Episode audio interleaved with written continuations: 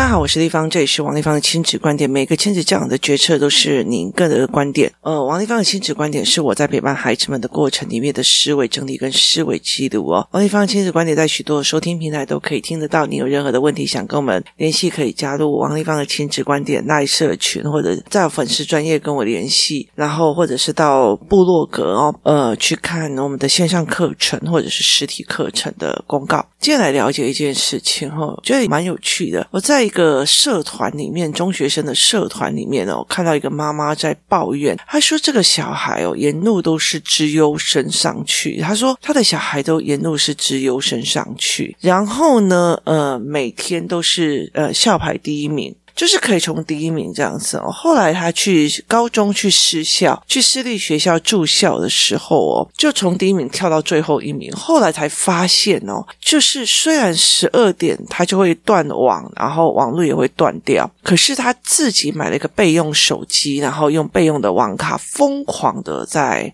打电动哦。然后他就说：“这个小孩怎么可以让我那么的失望？我简直受不了！他怎么可以怎样怎样怎样怎样怎样怎样哦？”那他他就在里面呃写了非常多的妈妈崩溃文，就是他。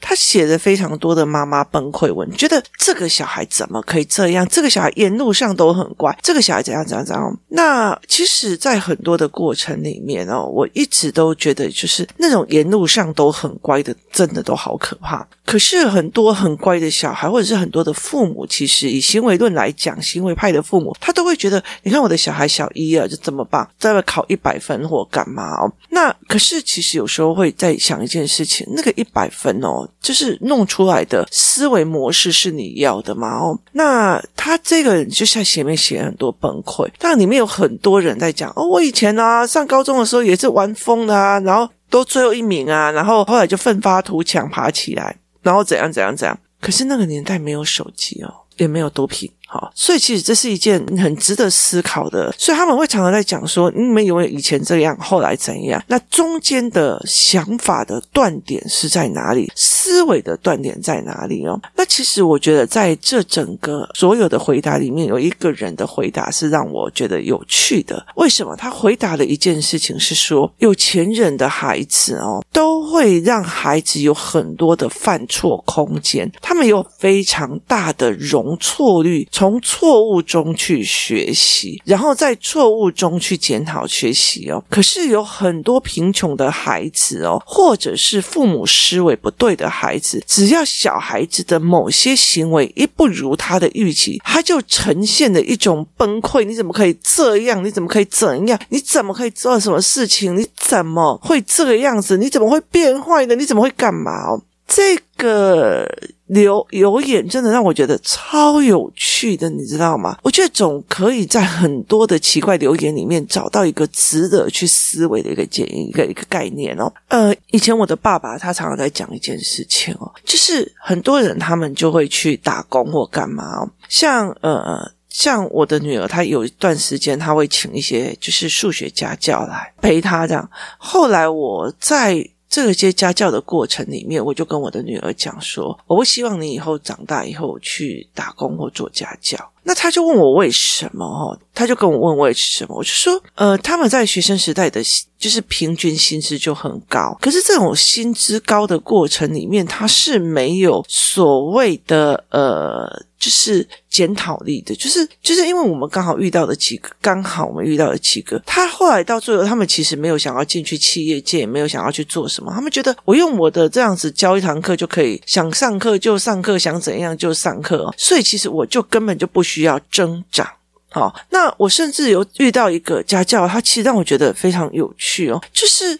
他在，因为那时候后来疫情了嘛，他没有想要去增长他的设备，用线上的模式去让孩子们可以好好读书。他觉得，嗯。可是我平常用我去跟小孩玩英文，或者是跟小孩玩数学，我就可以做得很好。我为什么要增长我的设备？所以他去一个网络很差的地方，然后连线断断续续的，然后他也没有想要意图去改善他的设备。例如说，他给你听一个英文的对话，然后希望你回答他。可是这个英文的对话，他是拿着。呃另外一只手机在旁边播放，然后再用很烂的网络传给你。所以其实我觉得他没有想要去增长他自己的设备，而提供所谓的 TA 更好的一个人。因为在英文啊发音的课，我其实很反对线上的，尤其是发音。那为什么？因为我觉得那个特可。那种细节的声音，其实不是如果很好的麦克风，他其实没有办法去做到这样子的思维，所以他没有想要去做这件事情，他太 easy。就很容易用他的一些东西在赚钱了，所以后来我就觉得他就会变成我现在好赚就好赚，我没有想要去增长我的一个东西哦。所以有些人他是会长期思维，有些人只有短期思维。那呃，我后来有一次我就跟呃跟我爸在聊的时候，我就有理解的一件事情是：如果你每天都要为了三餐，就是你今天如果哦，你今天如果赚的是十万块。好，但是你基本消费是三万块，你就有七万块可以去做投资理财。好，可是问题在于是，你今天的基本消费是三万块，你最多只能算三万一。这个时候，你的那个结局就不可能让你去重新进修、重新学理财或重新去做某一些事情。也意思就是说，你的资源没有让你有容错率，就是你不可以丢掉这个工作。你一丢掉这个工作，你就没有饭了哈。所以其实他们在讲说，呃，像美国，美国你如果没有呃熬到一个地方，你掉落贫穷线，你就完全没有办法翻身。就是例如说，其实你今天已经刚刚好在那个 label，可是你忽然有一次的。车祸一次生病，导致你没有办法再翻身的时候，你就掉入了贫穷线里面哦。就是你没有车，因为美国的路很大大，所以你没有车，你就没有办法去工作，没有工作就没有钱，没有钱就这样。它是一连串的呃所谓的骨牌式的。崩裂去做出来的一个思维哦，所以后来其实我在看这篇文章的时候，我就觉得非常非常的有趣哦。意思就是在于是容错率，意思在于是说我今天让你去 try，让你去犯错，让你去做很多的事情，而在从中里面得到协助、协商跟合作，让你去理解这一件事情，我才有办法协助你去做理解，而从中间得到一些事情。可是有太多的父母。他没有办法有这个容错率，就是他所有的东西要你提前操修操作，然后每天时间安排的满满的，然后他不允许这种所谓的容错率，所以他到最后，他所有东西都被安排。当他有一天他可以自主的时候，当他有一天他可以自主的时候，他就开始疯狂的玩手机，疯狂的玩一些事情，所以他其实是。沿途所有的东西是没有思考的。那在这里面回答的人有一些讲说，我小时候我曾经到哪一段时间也这样，后来就再起来。他有一段时间是在于是你在童年的时候是不是也像他们一样有这么长的思维模式？就是你还是有时间思考。可是现在的孩子真的是非常非常的可怜哦。就是呃，这这这一次的非常可怜的原因是在于他们从早上到回家。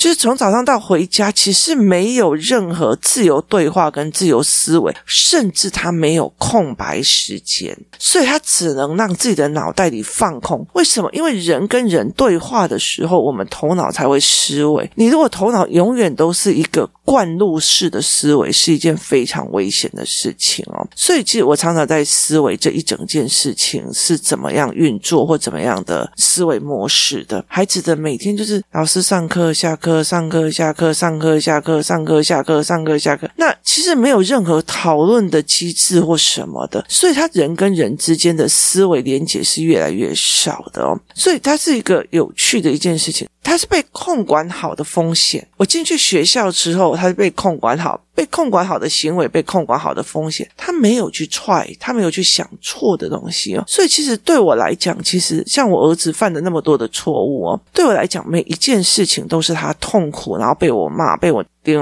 再熬起来，痛苦再熬起来。为什么？这些东西是他试错的一个能力。他错了，然后熬起来；错了，熬起来；错了，再熬起来，而不是你来揣摩我喜欢的而去做。有很多的孩子哦，其实我我们有一天在聊，说哦，某某某的孩子在我们这里啊，他就说他妈妈都觉得他呃跟弟妹妹非常感情好，可是其实在这几个小孩里面没有，他私底下他妈妈不在的时候打妹妹可打凶的嘞。所以其实在这整个过程里面，大家都看得很清楚哦。我只是做出你们大人要的样子而已哦，我只是做出你们大人要的样子，而不是我真实的样子哦。所以这是一件非常恐怖的。等到大人不在眼皮底下的时候，他怎么发展是他自己决定的。很大的一个原因是我前面他那么乖，他那么乖，以前这么乖，上了学校以后竟然这样，这个学校竟然不管手机，你就可以了解一下他的乖是在你。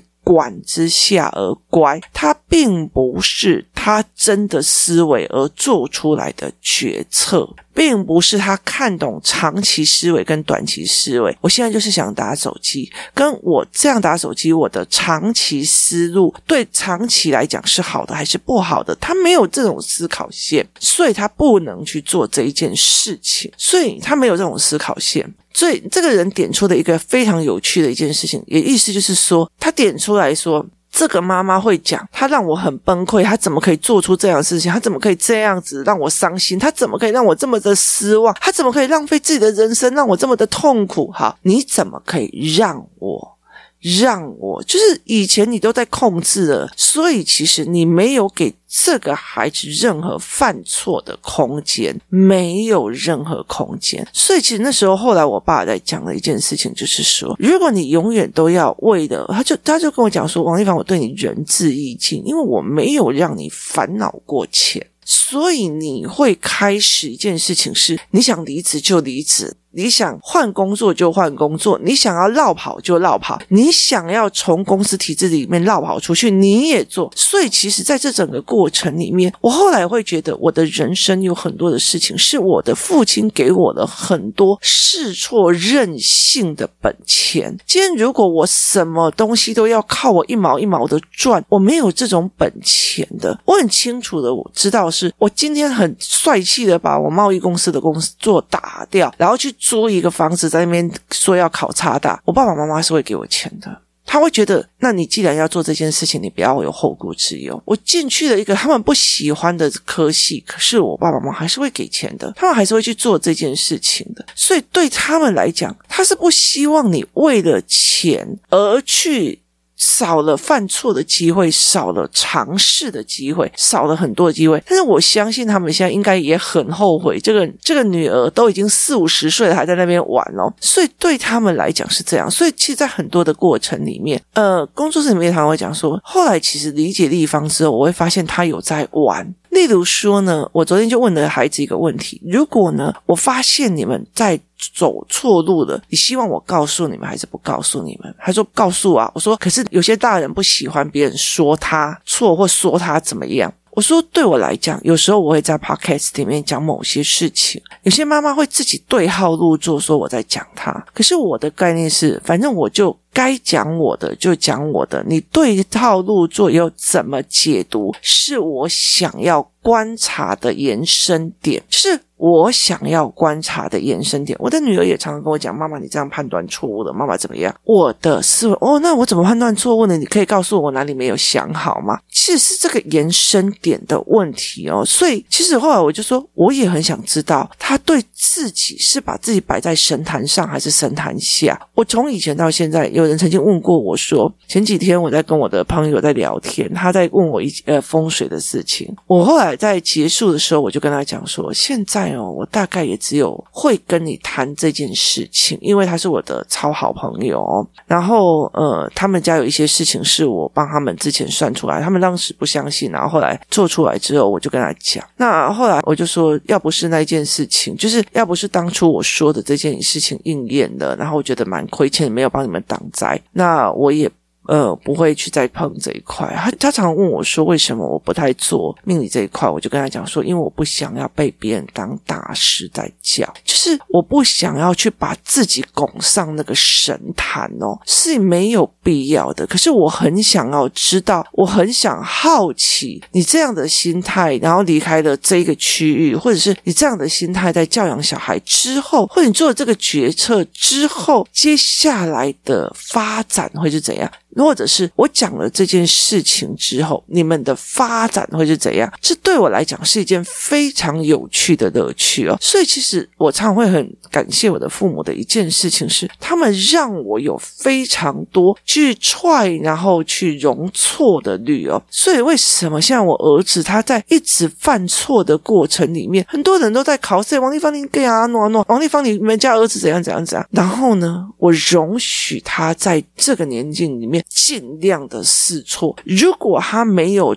乱讲话去讲那个坟墓的话，我不知道他有灵魂上的不尊重。如果他没有没有把鸡鸡上云端的照片放云端之后，我并不知道我要该教他这个思维模式。所以当他错的时候，我给他语言，给他经验值去上去，总比你所有的错，你在我面前表现的又乖又好的好。这种容错率是一件非常有趣的事情。我那天带带我们女儿在他们工作室，一群孩子在看，就是一个影片。那个爸爸状况是他失业了之后，他带着小孩宁愿去住在有呃那个什么。流民救护中心只为了他六个月没有薪水，必须熬成正式的股票交易员的那个过程。后来他变成一个非常有钱的股票交易员。他其实那个时候如果也熬不下去，只为了要糊一口饭而要去 Seven 或者要去便利商店、麦当劳打工，他其实没有办法做那个反转。所以后来其实，在我的过程里面是，呃，你不要以现在目前的价值去看后面哦，就是你你必须要融一段时间去。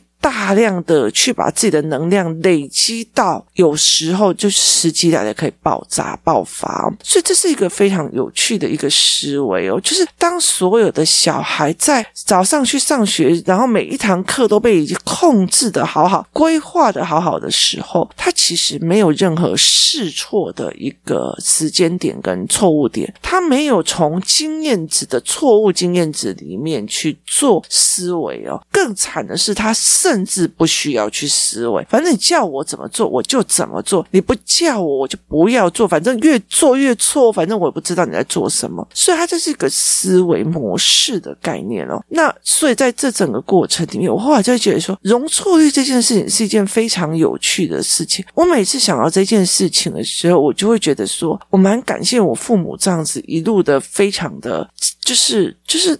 给我非常非常多的空间呢，包括我身边的人哦，包括你看那个孩子的爸爸也很清楚的知道在干这件事情，那我也很清楚的去做这一块哦。你看，像在整个工作室里面，我光陪这一群已经到十岁的孩子，其实我儿子刚开始到这样工作室，然后我女儿从游戏团体这样一路下来，我。研发出来的教案有千千百百个，可是我一直在想要 try，一直想要 try，一直想要研究，然后用最低度甚至亏损的方式在经营工作室。很大的原因是因为我很想要看清楚这样的孩子养出来又会怎样延伸，那样的孩子长出来又会怎样的延伸，这样的孩子跟别人的孩子有哪一种不一样？为什么我们到五年级的孩子越来越好讲话，越来越好用，可是别人到四五年级的孩子越来越叛逆？这是完全不同的思维角度。跟思维模式哦，所以其实我就会觉得，诶，我有一个可以这样子玩的，可以去这样研究，可以这样创作的一个过程。而身边的人虽然会一直骂我说：“丽芳啊，你那个东西都没有做，你那个脚我都没做，我就叫你做，你都没做。”好，这个事情其实就会不一样哦。所以其实身边你的人有没有办法去容错，甚至容你的？任性其实是一件非常有趣的一件事情哦，甚至我其实有做了很多任性的决定，后来到时候自己吃了非常非常大的亏，也是有。所以其实在这整个过程里面，是你越早有错，你越早容错，你越早在你的错误的经验里面去做事情是最好的。可太多的人希望小孩一板一眼、认真用功的这样子上来，他其实到底有没有真的在思考我为谁？用功，为谁认真，为谁符合框架，他都没有。他甚至认为这才是对的，或者是行为是有对的，我做的是做的对的这件事情，他们也就是不需要思考啊，做好写字写漂亮，我妈妈不会骂就好。这在这整个过程里面就是这样的思维。所以后来就我觉得在这整个过程里面，他写说啊，有钱人其实为什么会比较好抚养第二代？很大的一个原因就是他们有资源、有能力让孩子。犯错再起来，来，我先给你五千亿，啊，那你去开一个呃集团，大不了坏了再重来哦。所以其实像呃澳门赌王，他那时候给所有的孩子是每人一个事业体，谁做得起来，可以从呃负债再做起来再赚钱，那。我就会再给你这个位置。可是他就算做失败了，一次失败，两次失败，可不可以往后？有，他们其实在从小的时候就很多给他们机会，让他们去承担、负责、失败、熬起来，这是给他们的能量哦。所以其实做生意场上其实是一件非常有趣的一件事情。可是很多的在台湾，所有东西都是不是对就是错，这一题不是写对的就是写错了。他没有思维模组，他没有思维模式，他没有。这一块的思考逻辑，所以导致孩子们会觉得一天到晚我错了就是不对的，我错了就是不行了。这样子的思考，这样的思维模式啊，你怎么去看这件事情呢？这件事情又怎么思维的？其实蛮有趣的哦。那这是才是我们应该要去思考的这个部分哦。所以。你有没有给孩子容错率？你的孩子错误多吗？你的孩子错误还是对的还是少的哦？所以其实像呃我在手边的这个妈妈，她在讲她的破关，妈妈自己本身思维的破关，她也是我把孩子的闯祸视为麻烦，没有发现这件事情是可以发现孩子卡点跟调整的机会，所以她就会觉得这个小孩好烦哦，又给我惹事，这个小孩好烦，又给我惹事，她没有发现这是一个卡点，这是个人。是，其实我后来会觉得，当你越有这种心态的时候，你妈妈爬起来的速度是更快的，你更快去爬起来，你更快去重新做教案跟思维模式调整，你一调整，小孩就跟着调整了，你一调整，小孩就跟着，所以。妈妈的容错率在哪里？孩子的容错率在哪里？所以，其实，在讲说这个小孩沿路都是私校、资优班这样子一直上来，一直上来，他有可能是超修，然后有可能是大量的写考卷，有可能是干嘛？他的时间被塞满的，当他自己有时间的时候，他就放了。所以，他能不能回来，孩子会不会思维是另外一回事，而在于是我们有没有从小到大在这件事情里面，我为什么读书？我为什么干嘛？我的思维模式是什么？是有给他机会的。如像我今天呃，就有在想说，我要怎么引导我的孩子去分辨短线思考跟长线思考？短线思考跟长线思考又加入了时间线跟累积的概念，他要怎么去？把这三个融合在一起，那就是一个非常非常大的一个课程。所以你必须要一堂一堂课上来，上到最后以后再做融合课程。所以这是一个很大的一个呃概念哦，要一起去做，你的孩子才会知道哦，原来读书的概念是这样。我觉得其实放任一个很大的一个原因，就是我的小孩放他自由，就这怎样怎样怎样。很大的一个原因不是在放任跟不放任，而是在你放他出去自在的时候，你有没有叫他看懂？他的环境，看懂他的思维，看懂他怎么做的求生系统。大部分的人就是放手、放烂跟摆烂而已，他没有做这一块的求生系统。你有没有给孩子容错率？在这个容错率的过程里面，让他去踹，踹到他以后自己进入了社会的时候，他很清楚的知道：哦，我这个之前我也犯过这个错，我这个之前也犯过这错。在损失最小的时候，先让他们。尽力的犯错，尽力的学习，尽力的往前，陪伴他们去改正他们的认知体系。今天谢谢大家收听，我们明天见。